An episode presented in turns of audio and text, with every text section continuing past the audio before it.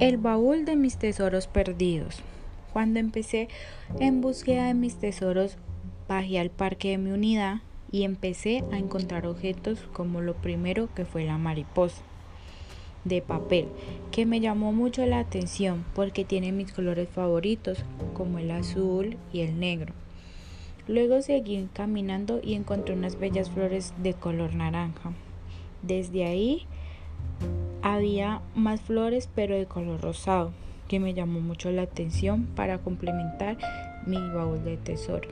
Luego seguí mi recorrido y encontré unas piedras que complementan mi figura más adelante. Luego fui a otro jardín que había una flor artificial grande que tenía unos colores llamativos. De ahí me llamó mucho la atención una hoja que estaba cayendo de su árbol y la recogí. Seguí mi recorrido y me encontré un ramito de hojas verdes.